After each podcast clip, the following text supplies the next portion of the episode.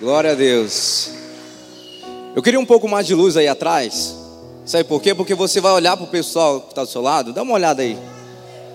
Essa pessoa hoje está mais bonita do que domingo passado, né? Tem alguém sentado do seu lado. Se não tem ninguém sentado do seu lado, olha para trás. A Paz Church tem melhorado.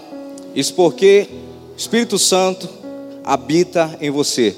Amém? E o tema da nossa administração é o abandono da santidade. Diga comigo bem alto: o abandono, mais forte, o abandono da santidade.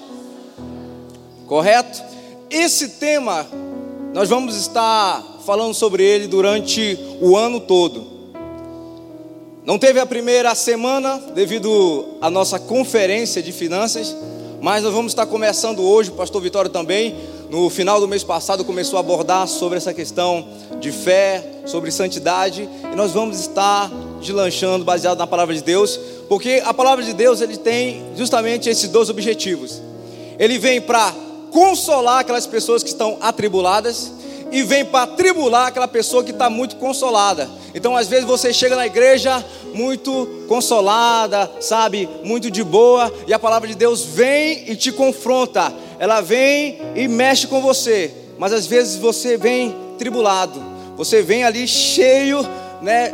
E a palavra de Deus vem como um conforto ao seu coração. Só que quando nós falamos sobre santidade, a realidade é que não tem como você não ser confrontado em todo o tempo baseado na palavra de Deus. Quando nós tratamos sobre o assunto de santidade, e a verdade é, se nós quisermos permanecer nele, como já foi falado aqui, se nós quisermos permanecer vendo e desfrutando da graça de Deus, da misericórdia dele sobre as nossas vidas, nós precisamos entender e praticar sobre santidade, no qual, sem ela, ninguém verá a Deus. O cristão sem santidade, é como se fosse esse meu aqui, meu aparelho celular, moderno. Tem muitos aplicativos, certo? Eu posso fazer muitas coisas aqui, tá tudo na palma da minha mão. Top o celular. Talvez o seu seja melhor do que o meu, seja um iPhone. Mas a realidade é que um cristão sem santidade é como se fosse um celular com tudo isso, mas sem conexão com a internet. Já pensou? O celular bom, sem nenhuma conexão com a internet. Às vezes tem pessoas que pegam o celular, meu Deus, será que a Vivo não vai liberar meu um giga de internet? E coça a cabeça e anda para cá. Tá ali. Tem muitas outras funções que você pode trabalhar offline. E a realidade é que muitas das vezes existem muitas pessoas que ainda não aprenderam sobre santidade e essa é uma grande oportunidade de você entender que Deus distribuiu dons para você, para a igreja, não como um troféu, mas para que eles possam ser usados. Amém? Quem pode dar glória a Deus? Então você que profetiza, você que fala em língua, você que sonha, você que tem visões, você que ora pelas pessoas, elas ficam curadas, ei, você que está com esses dons adormecidos no seu coração, há muito tempo você não pratica, lembre-se, esses dons que Deus te deu, baseado na santidade, na graça, na misericórdia dele, não são um troféu para você, mas são para que vocês possam estar todo o tempo utilizando, são ferramentas o Espírito Santo me diz aqui nessa noite: tem muitas pessoas que há muito tempo deixaram de praticar isso.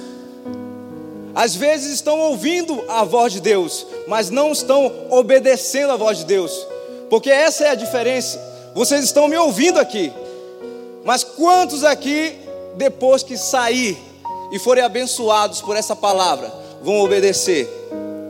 Vão dar um passo em direção à cruz, vão negar a si mesmo vão viver essa vida de santidade, vão ter essa conexão diária com o Santo Espírito. Para você que acha que a coisa está difícil, ó, tem até uma novidade para você. Se você não sabe ainda, você vai ficar sabendo agora. Tá vendo essa pessoa que está do seu lado aí? Essa pessoa que está do seu lado é santa, sabia? É um santo. Aí você fala assim, rapaz, André, conheço aí, rapaz. Rapaz, tu vai mentir para mim, você é santo não, só se for do pau oco. Você vê aquelas pessoas que falam assim, rapaz, tu não é nem um santo não, te conheço. Então essa pessoa do seu lado é uma pessoa santa. À luz da palavra de Deus, você vai entender o significado de tudo isso. Mas outra coisa talvez que você sabia, talvez que essa pessoa era santa, você tinha dúvida. Mas uma coisa que você tinha certeza que essa pessoa ao seu lado também é um pecador, é uma pecadora. E aí? O abandono da santidade, esse é o nosso tema. E a introdução é: ser santo significa ser separado dos restantes. Amém? Ser separado. Eu estou aqui, sou santo, mas não quer dizer que eu não vou pisar na bola. O que acontece é que a partir do momento que eu aceitei Jesus e decidi receber essa santidade em mim, o pecado vai se tornar um acidente. Tem uma frase que é muito falada: Nós não somos pecadores lutando para ser santo. Nós somos o que? Santos lutando contra o pecado. Então, o pecado na sua vida já não vai ser simplesmente algo natural. Ah, estou indo porque eu quero. Não, não, aquela coisa. Não, você vai. Por meu Deus, olha só. Foi aquela coisa que aconteceu. Naquele momento o Espírito Santo te tocou, você foi confrontado, você tentou corrigir e a coisa andou. Assim foi com Daniel, assim foi com José. Quando a mulher de Potifar foi ao encontro para cima de José, José sabia que o propósito era maior. Não sei como ela se apresentou até José, mas a realidade é que com certeza não era se jogar fora. Mas José, assim como Daniel, decidiu firmemente não se contaminar com aquilo que estava sendo despojado, deixado na frente dele. Ano de 2019 foi um, foi um ano que muitas pessoas entregaram a vida para Jesus. Mas também foi o ano que muitas pessoas abandonaram a fé, deixaram a santidade. Parece que muitas pessoas vê a santidade como uma coisa de outro mundo, algo impossível. Mas nós vivemos em um país, em um mundo tão corrupto, tão sujo, e o homem, às vezes, ali na sua proximidade, dentro da sua casa, já não tem tanta aquela confiança. E quando se vai para um ambiente maior, a desconfiança é ainda maior. Mas Deus, que é perfeitamente santo, também chama e espera que os seus filhos, cadê os filhos aí de Deus? Levanta a mão bem alto. Os seus filhos vivam com santidade, não se deixando corromper pelos valores desse mundo. O mundo tem muitas coisas para oferecer a todos nós. Podemos abraçar, nós temos o livre-arbítrio. Inclusive em Romanos, é, devido à idolatria, devido a muitas pessoas, muito, o, o homem, na verdade, a humanidade se afastar de Deus de uma forma assim bem brusca. O livre-arbítrio entra e em Romanos fala que Deus entregou as, as pessoas as suas próprias paixões, a sua própria concupiscência, entregou os seus próprios desejos, a imoralidade. É por isso que hoje você vê aí aquela confusão, ideologia em cima de ideologia, e o que antigamente era totalmente promíscuo, imoral e ilegal, hoje as pessoas já aceitam com uma certa facilidade. Então, é isso, o homem no controle. E o homem no controle da sua vida é como se fosse um trem fora do trilho. Já conseguiram ver um trem andando fora do trilho? Eu nunca vi. Eu fico imaginando. Tem ali um, um, um, um caminho a seguir certo? E ele precisa seguir aquele trilho, ele não vai saindo de governado. Mas a partir do momento que não se tem isso, obedecer fica para trás, a santidade já passou há muito tempo. E a palavra de Deus diz que nós temos que ser sal da terra e luz desse mundo, amém?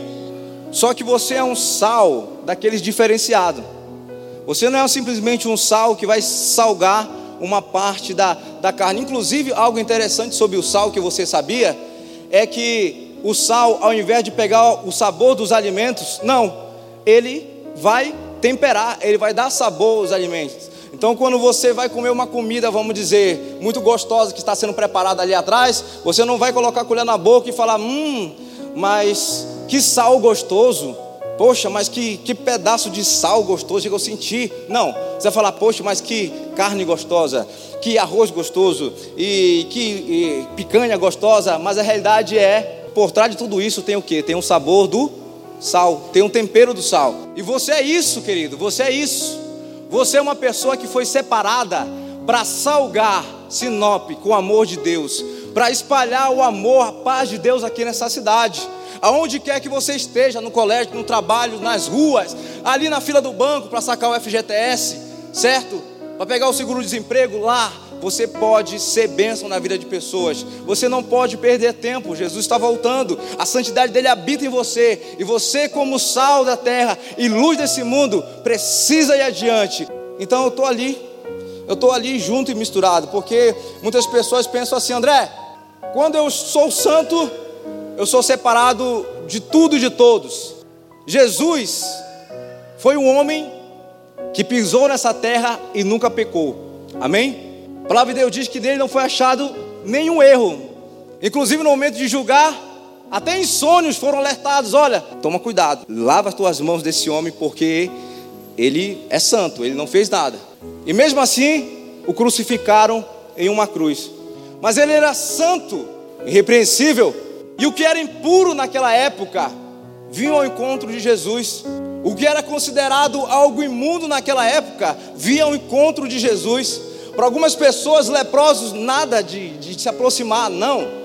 Eram considerados pecadores impuros. Aquela mulher que sofria com fluxo de sangue há muitos e muitos anos. Então também era considerado como uma mulher impura, mas também foi ao encontro de Jesus, de uma pessoa santa. As pessoas não viam Jesus como o Filho de Deus, muitas pessoas não viam ele como um santo, mas a realidade é que ele estava sendo separado por Deus. Jesus, o único Filho de Deus, ali, santo, mas convivendo no meio de pecadores e salvando e libertando e curando e amando e abraçando e ensinando e pregando e nada ficava nele, nada ficava nele, nada ficava nele. Sabe por que é interessante? Que nós temos DNA celestial. Nós temos DNA celestial impregnado em nós. Então, se o nosso Deus, Ele é um Deus santo, e Ele também chama os filhos dele para a santidade, logo eu, levanta a mão diga logo eu, bem alto, diga logo eu, que sou filho, também sou chamado à santidade. Você é separado, amém? Dê uma forte salva de palmas ao Senhor, creia nisso. Creia nisso. A realidade é e quando as pessoas, aqueles santos, começaram a pegar pedras, quando eles começaram a juntar pedras nas mãos e se preparar para julgar, para condenar uma mulher que foi pega em adultério, Jesus, se aproximando daquela cena, disse: Quem não tem pecado, que atire a primeira pedra. E naquele momento eu vejo aquela, aquelas pessoas parando e olhando para Jesus, e eu sempre digo: não foi as palavras de Jesus que fez com que aquelas pessoas não atirassem a pedra. Não foi porque Jesus estava com os doze e falou, rapaz, esses doze vão pegar a gente, vão dar uma taca na gente. Não foi porque Jesus simplesmente, não. Sabe o que fez aquelas pessoas não atirarem a pedra? Eu sou livre para imaginar, baseado na palavra de Deus.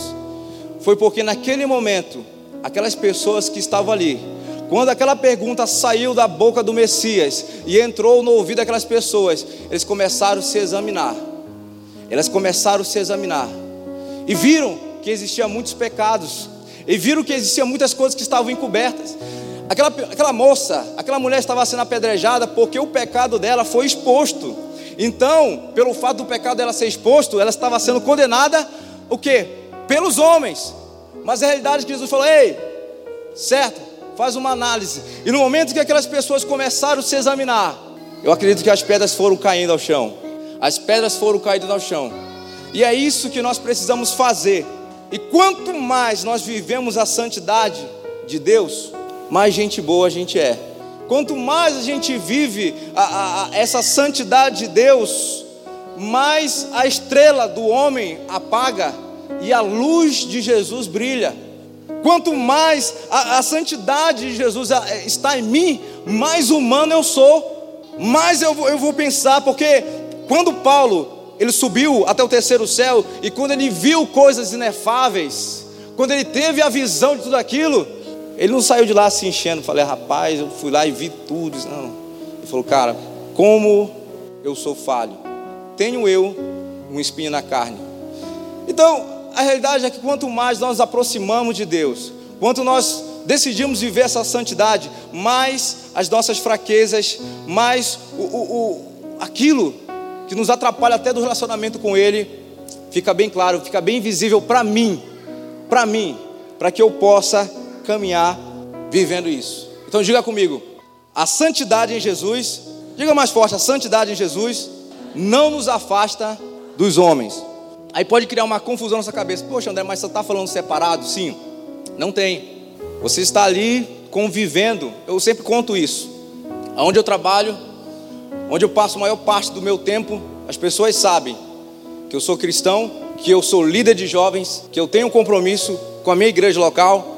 Sabe também que eu sou filho de pastor. E muitas das vezes eles, antes de fazer qualquer coisa, que para eles é algo normal. Mas pelo fato de ter alguém ali, eu nunca falei, gente, eu não quero que vocês bebam na minha frente. Gente, eu não quero que vocês fiquem vendo vídeo pornográfico na minha frente. Gente, eu não quero que vocês chamem palavrão na minha frente. Gente, eu não quero que vocês mintam. Não, eu nunca cheguei e falei isso. Nunca cheguei. Eu até acho que quando a pessoa ela força muito algo, ela acaba transparecendo muito aquilo que realmente ela é. Então quando você quer transparecer muita santidade, forçar às vezes, você está demonstrando mais aquilo que você é na verdade, que é o oposto muitas vezes daquilo. Então dá uma cutucada no seu irmão, que você é santo, se aproxime dele. Você não vai nem precisar forçar nada, sabe por quê? Porque o Espírito Santo está aí, ó, cutucando, está bem pertinho de você. Então, queridos, às vezes não é precisa falar assim, ah, quando alguém te oferece aquela bebida, aí a pessoa fala assim,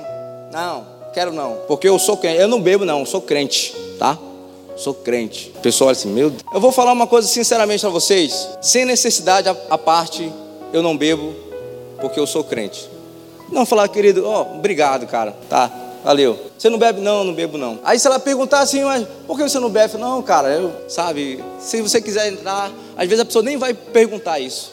Mas às vezes a pessoa ela quer barrar e ela quer logo, puf, criar aquela barreira entre tudo e todos e fala: Não, eu não faço isso porque eu sou. Mas a realidade é que você foi separado, foi separado para um propósito, você foi separado para sacudir aquele lugar ali com amor, com a verdade, com a glória de Deus. E com o tempo todos eles vão perceber. Com o tempo todas as pessoas vão perceber, sem você forçar absolutamente nada.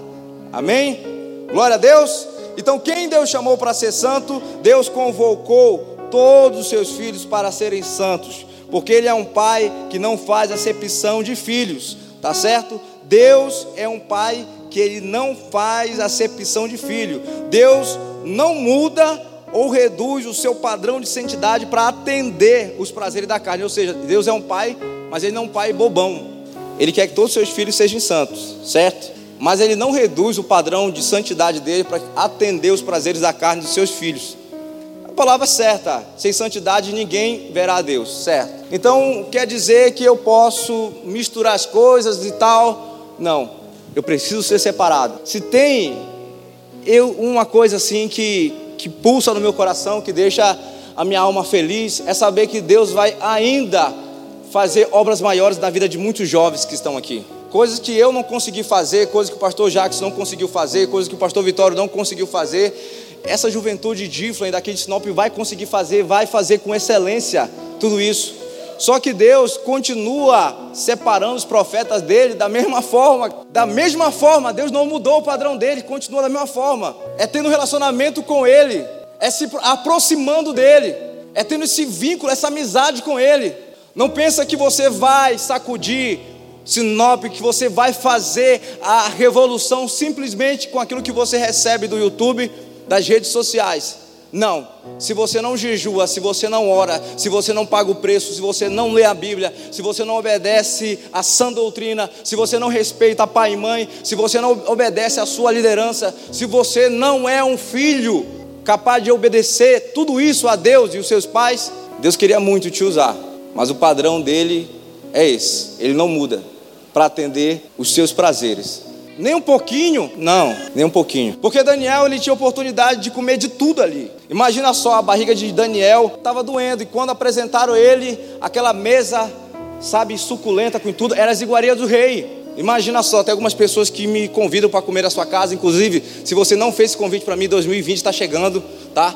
Te prepara. Então, lá tinha tudo, tinha tudo lá. E ele falou não. E além disso, ele foi mais ousado, falou: "Ó, deixa a gente aqui separado.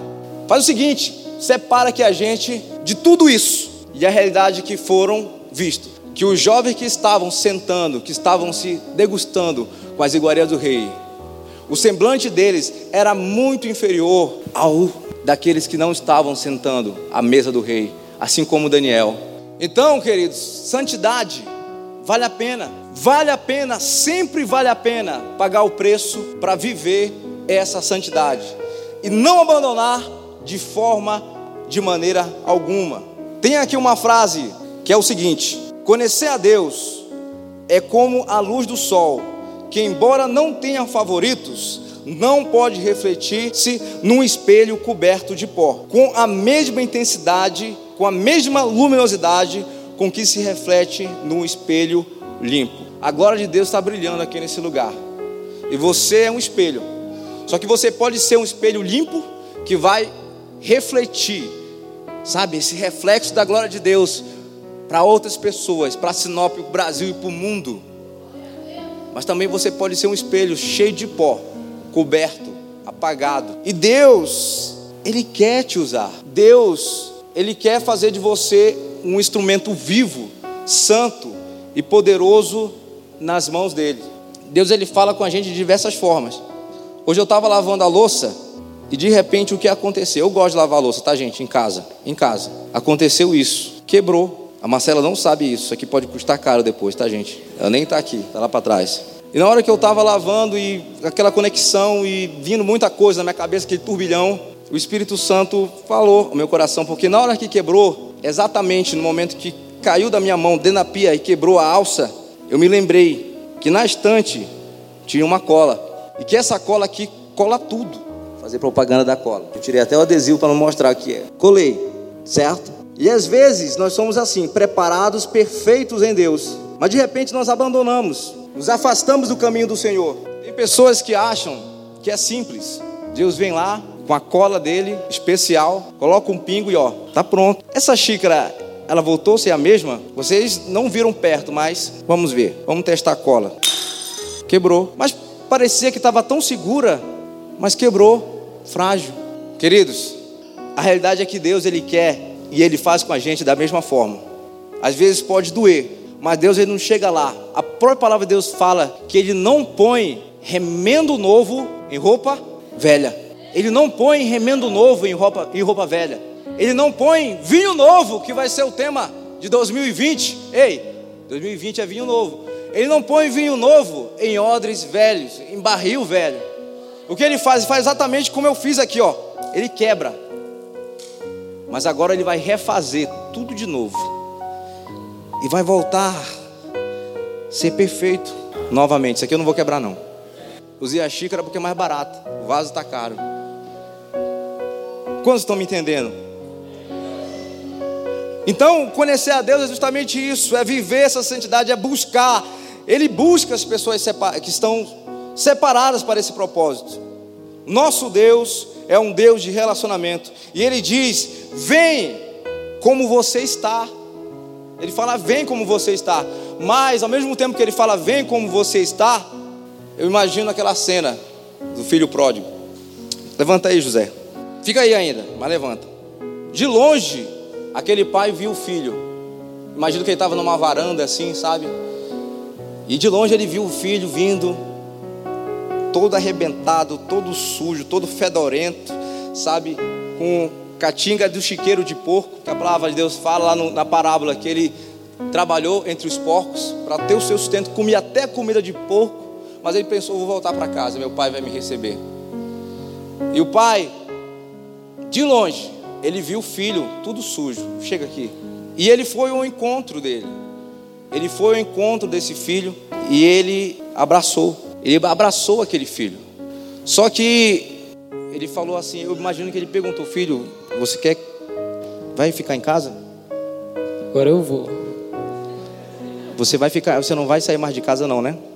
Não, nunca mais. Vai ficar perto do papai? Vou, pai. Agora eu vou ficar perto do Senhor. Papai te ama, tá? então, ele falou, então faz o seguinte: Pega aí uma veste nova, zerada para ele. Dá um banho nele. Pega os anéis, Pega a sandália. Ei, mata um porco. Prepara a banheira para o meu filho, que eu vou dar uma geral nele. V vamos limpar ele, vamos, vamos, vamos tirar tudo. Ele escolheu viver em santidade. Só que é o seguinte, perto de mim, mano, tem que ficar assim, tem que ficar cheirosinho. Sabe por quê? Porque a palavra pode voltar para o seu lugar. A palavra de Deus diz que nós temos que exalar o bom perfume de quem? De Cristo. É isso. Nós temos que exalar o bom perfume de Cristo. Então, a palavra de Deus é direta. Ele quer você, você pode vir do jeito que você está, mas quando você estiver em encontro com Ele, quando você se relacionar com Ele, você não vai ficar da mesma forma. A realidade é que Ele vai trocar, Ele vai mudar aquilo que precisa ser mudado. Foi assim. E eu fiz essa frase aqui, escrevi essa frase. Santidade pode ser definida como o lugar onde Deus repousa a sua presença em nós. Santidade ela pode ser definida como lugar separado ali, onde Deus vai repousar a presença dele em nós. Lugar limpo, lugar calmo, lugar tranquilo, sem escândalo. Essa santidade, ela toma o corpo, ela toma a mente, ela toma o coração, ela toma a boca, ela toma o ouvido, ela toma, toma os olhos, e tudo que às vezes parecia normal, agora ele já começa a ver com outros olhos. Por quê? Porque aquela pessoa entendeu que não é mais assim. Tudo é lícito, ainda vai continuar sendo lícito, mas nem tudo me convém. Eu não vou deixar nenhuma dessas coisas tomar a direção da minha vida. Amém? E isso é algo assim tão forte, claro, na Bíblia, que se a gente for a fundo, eu já preguei, inclusive uma das primeiras ministrações que eu fiz aqui em Sinop foi a respeito disso. Foi falando sobre o perfume. E lá em Eclesiastes, no capítulo 10, versículo 1, fala assim como uma mosca morta, ela inutiliza o unguento de perfume, assim também a sabedoria pesa mais que a honra. Então, a gente fica imaginando uma pequena mosca ali, morta. Inclusive, um dia desse nós chegamos em casa e tinha um cheiro bem esquisito. Aí eu falei, amor, o que está fedendo aqui? Falei, não sei. A gente começou a procurar. Eu achava que era um rato, que era uma catita, alguma coisa. E a gente começa assim, né? Igual cachorro, tentando achar aquele fedor. E por incrível que pareça, sabe o que estava causando aquele fedor? Era uma mosca varejeira. Ela tinha morrido, tinha ficado ali próximo da pia, no local meio que escondido. Depois que eu tirei ela e passei um desinfetante, melhorou. Mas eu nunca imaginei que poderia ser uma mosca, queridos. Às vezes é isso que acontece.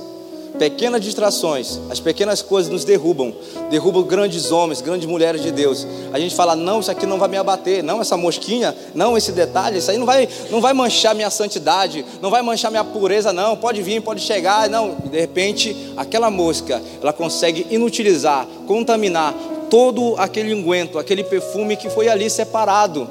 Não é o lugar, perfume não é lugar de mosca, mas para você ver, a, a, o óleo, a unção, o unguento simbolizando ali a unção de Deus e aquela mosca simbolizando o pecado. E lá em Deuteronômio também fala sobre é, quando Deus deu a ordem, fala, olha, quando vocês agora, a partir de agora, é, forem fazer as necessidades fisiológicas de vocês, vocês têm que fazer fora do arraial, certo? Soldado, fora do arraial, porque eu, Senhor Deus, vou passear pelo arraial. Eu vou passear. Não deu para fazer fora, então faz igual gato pega uma pazinha, cava um buraco, faz a necessidade e enterra. Para você ver como nosso Deus, ele é muito ligado nisso. Isso envolve o que? Zelo, envolve santidade. E o zelo, ele preserva a unção. Amém? Já ouvi isso várias e várias vezes na minha vida e que isso fique no seu coração. Correto? Então, sou chamado para essa santidade. Se eu atender e depois abandonar, se eu ouvir e não obedecer, como é que fica? Eu quero que você leia comigo 2 Pedro aí. Abra aí a sua Bíblia, se não tiver, tem no telão. Vamos lá então. Se, tendo escapado das contaminações do mundo por meio do conhecimento do vosso Senhor e Salvador Jesus Cristo, encontra-se novamente nelas, enredados e por elas dominadas, estão em pior estado do que do princípio. Na minha tradução aqui na, na minha Bíblia, se você foi livre dessas imoralidades, se você foi livre desses pecados, se você foi livre desses escândalos aí, aí no é, 2 Pedro capítulo 2, versículo 20, certo? O estado é pior do que o primeiro. Falava isso na célula passada, especial a respeito disso. Às vezes nós olhamos assim e falamos, meu Deus, não sei porquê, parece que o fulano de tal, a pessoa está pior do que do que estava. Retrocedeu mil anos. Sabe? Quando estava ali na casa do Senhor, aos pés do Senhor, aparentemente está afastado de tudo, de todos, mas a partir do momento que abandonou, não estou dizendo que a pessoa, a partir do momento que ela deixou de congregar, ela perdeu a santidade. Mas isso é tudo um processo, tá, gente? Que a gente não vai entrar em detalhes aqui, mas tudo é um processo. E afastando disso, vai perdendo a essência. O lado humano vai nascendo e a santidade, a espiritualidade de Jesus em nós, ela vai ficando mais embaçada. A realidade é essa. E o estado é pior do que primeiro. Ser bem direto. Sabe, antes de vir para Jesus, eu só fumava um pouquinho. Então eu deixei, porque aquilo não estava me fazendo bem, eu entendi. Antes de vir para Jesus, eu só bebia um pouquinho. Então eu entendi essa santidade, eu precisava viver em santidade e buscar santidade em mim, então eu abandonei a bebida. Quando se fala que o estado é pior do que o primeiro, é porque a partir do momento que você se afastou de casa, eu não consigo imaginar aquele filho pródigo saindo várias vezes. Você consegue imaginar a história do filho pródigo? Imagina o filho saindo várias vezes da casa. O pai perdoou, o filho volta. O pai perdoou, o filho volta e fica naquilo. Eu acredito baseado na luz da palavra de Deus. Se você já leram lá em Barcos sobre o endemoniado Gadareno, que Jesus não conseguia ver a santidade nele. Porque o que, que existia naquele homem ali? Uma legião de demônios que impossibilitava de Jesus ver a santidade naquela pessoa. Era simplesmente o lado diabólico. Mas Jesus, ao encontrar ele, ao ir de encontro, tudo muda. Porque é isso. A verdadeira santidade que habita em nós, que habitava em Jesus, que habita em Jesus e habita em nós, é capaz disso, de destronar, de trazer o milagre, de trazer a vida, de renascer. Então, pior do que era, é justamente essa pergunta. Eu quero fazer você pensar no seu estado primário. Analise o seu estado primário e o estado que você vive hoje. Houve mudança, houve transformação, a santidade de Deus está gerando algo na sua vida, está gerando mudança. Cada vez que você faz uma opção, está transformando sua essência em alguma coisa pouco diferente do que era antes.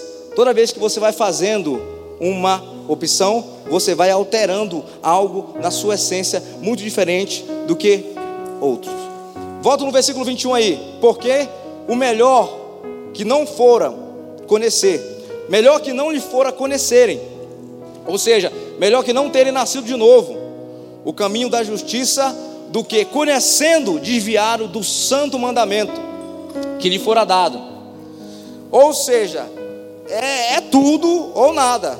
Conheceu Deus, provou dessa graça, provou desse amor, decidiu viver em santidade, cara, já era. Você já foi pego por esse amor. Ou a casca se rompe ou você apodrece. Não é verdade? O que que faz um pintinho nascer? É você chegando lá e quebrando o ovo? Não. Ele vai criando maturidade, ele vai ficando fortinho, ele vai criando ali santidade, puff, a casca se rompe.